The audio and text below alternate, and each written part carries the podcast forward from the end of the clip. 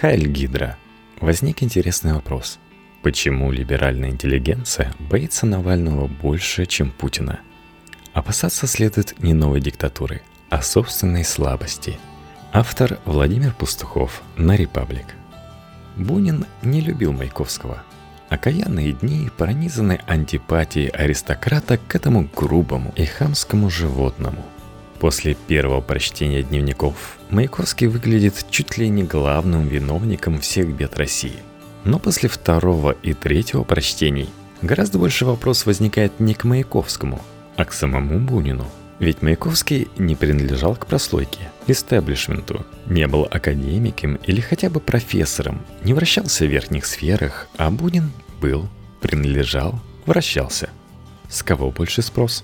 Возникает желание поинтересоваться, где были все по-настоящему образованные, интеллигентные, изысканно воспитанные люди, когда страна катилась в пропасть. Что сделали? Не сказали, а именно сделали. Они для того, чтобы предотвратить катастрофу. Где были многочисленные академики, профессора, мастера слова и кисти, когда империя заживо гнила изнутри. Какой еще подвиг они совершили, кроме публицистического – где и когда они были бескомпромиссны в отстаивании своих идеалов. Похоже, что и Навальный не дает российской либеральной интеллигенции спать спокойно. Главный вопрос наших дней – who is мистер Навальный? С Путиным, слава богу, уже разобрались. Его желтая уточка дразнит похлеще, чем желтая кофта Маяковского.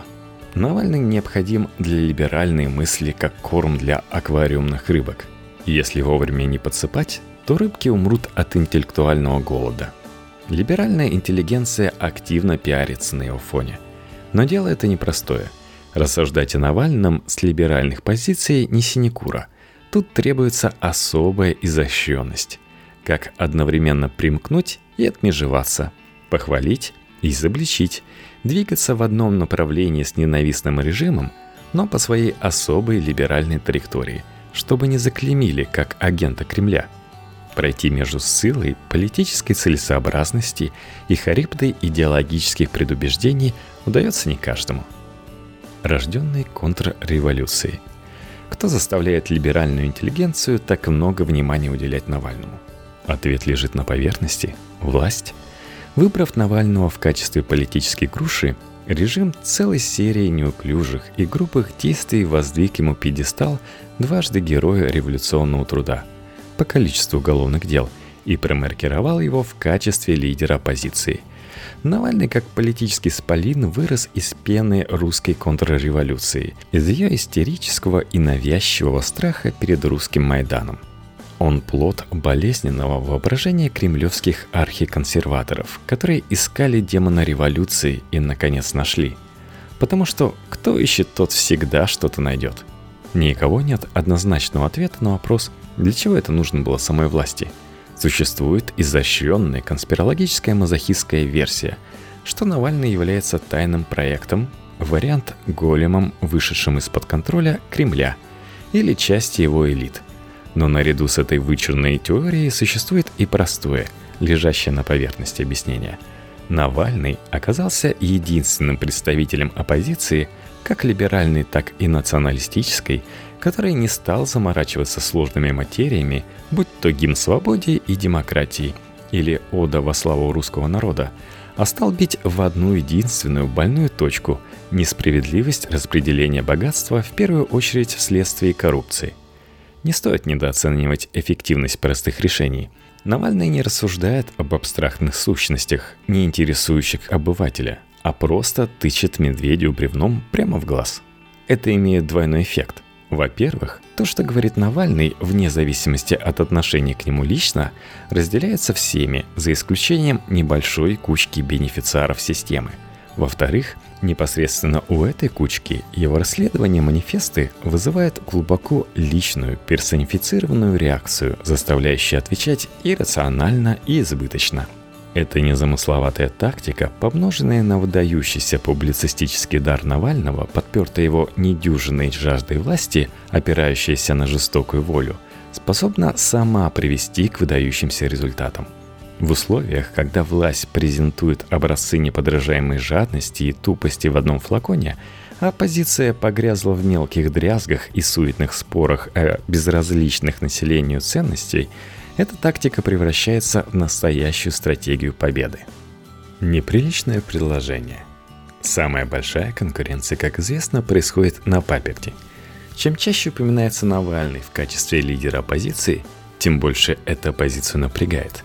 К тому же у Навального есть неожиданное конкурентное преимущество перед большинством других оппозиционных вождей. Он человек без истории. За ним не тянется из 90-х никакого хвоста. Он может придумать себе любую историю, какую захочет. И именно поэтому до поры не спешит обозначать свои идеологические предпочтения. Скажешь, что ты левый, а выяснится, что выгоднее быть правым – Зачем рисковать? Либеральное сообщество, готовое терпеть только первых среди равных, при условии, что все сразу являются первыми, было неприятно удивлено, обнаружив, что в их среде появился незваный король. Причем, как и положено, короля сыграла свита, вышедшая на улицу по призыву Навального молодежь. Для России 26 марта 2017 года событием не стало, а для Навального стало – в этот день он ушел в отрыв от либерального пилотона и надел майку лидера. Собственно, дискуссия о Навальном, которую мы наблюдаем, есть лишь запоздалая рефлексия на это событие. Рефлексия дается нелегко. С одной стороны, Навальный – это хоть и призрачная, но надежда на политическое бытие либеральной мечты в России. Поэтому редко кто из либералов рискует обругать Навального прямо – с другой стороны, одностороннее лидерство Навального для большинства либеральных деятелей является непереносимым и даже оскорбительным. Размежевание пока приняло форму сомнения в искренности либеральных намерений Навального. В нем угадывает не без оснований скрытый потенциал диктатора.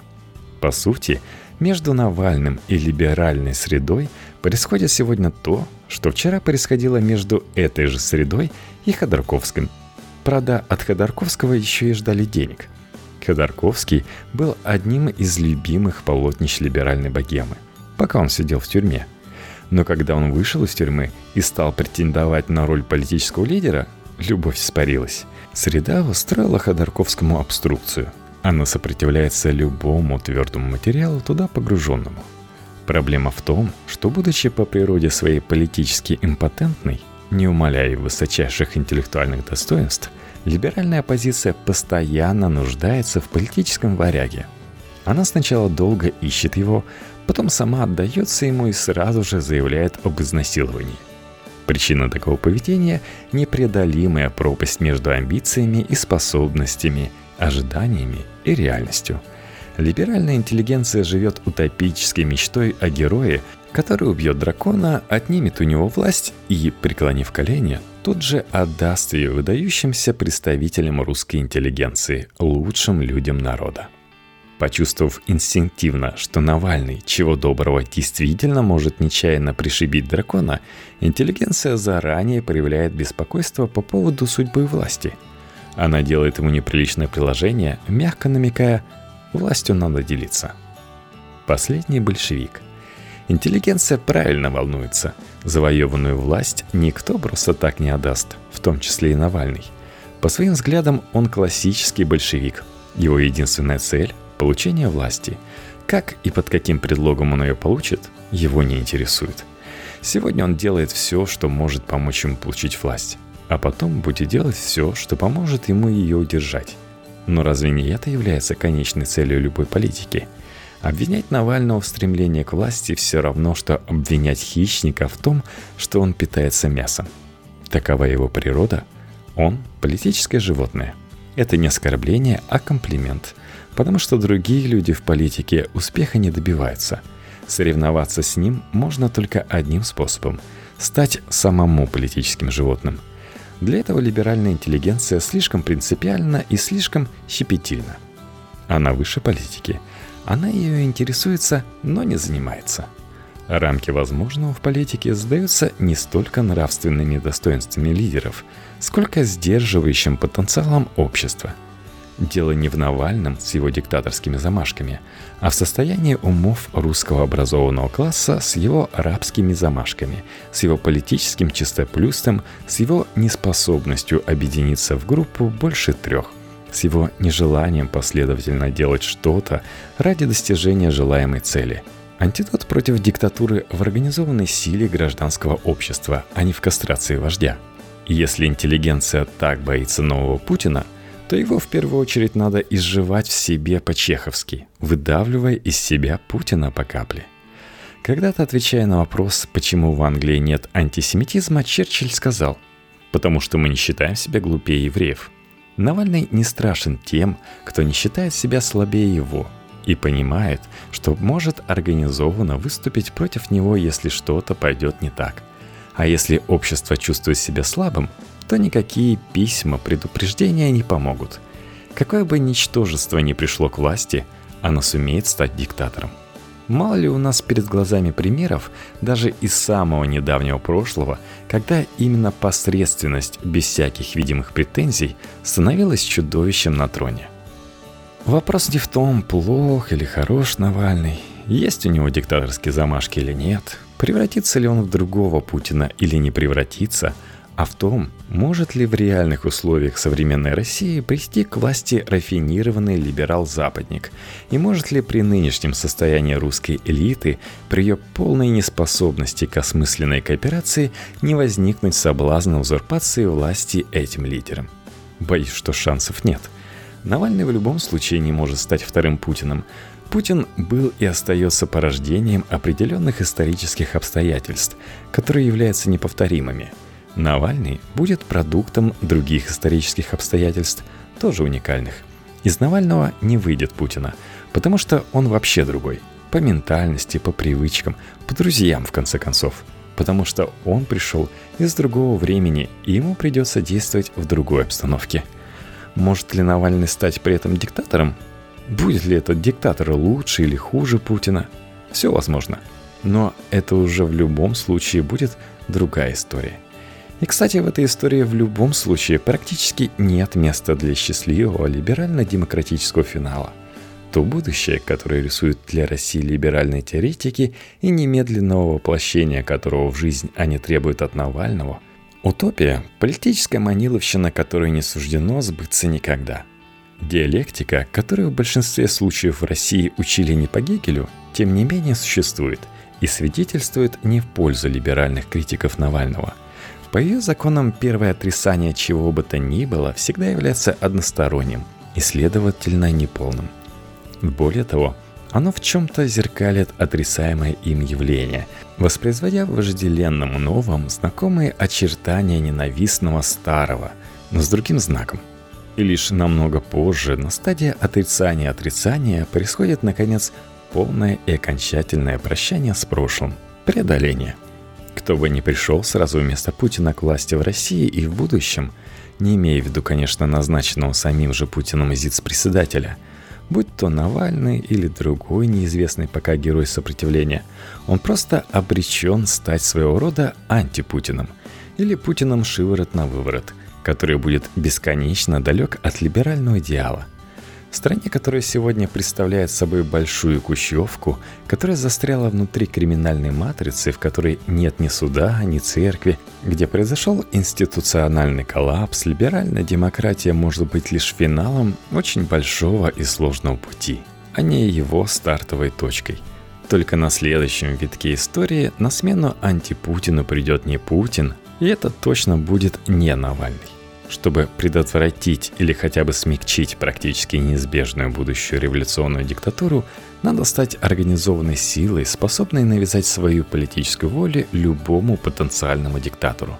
Если такая сила внутри общества сложится, то Навальный или любой другой победитель вынуждены будут с ней считаться.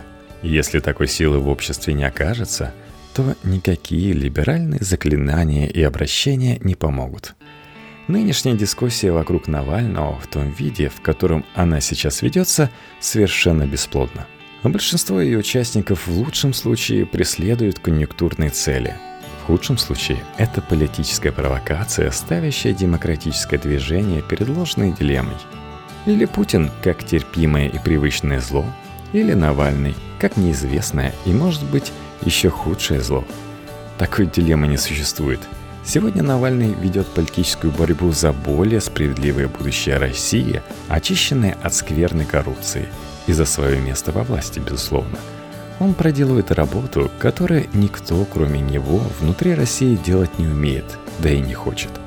Да, он может, как и любой другой человек, скурвиться и даже стать диктатором.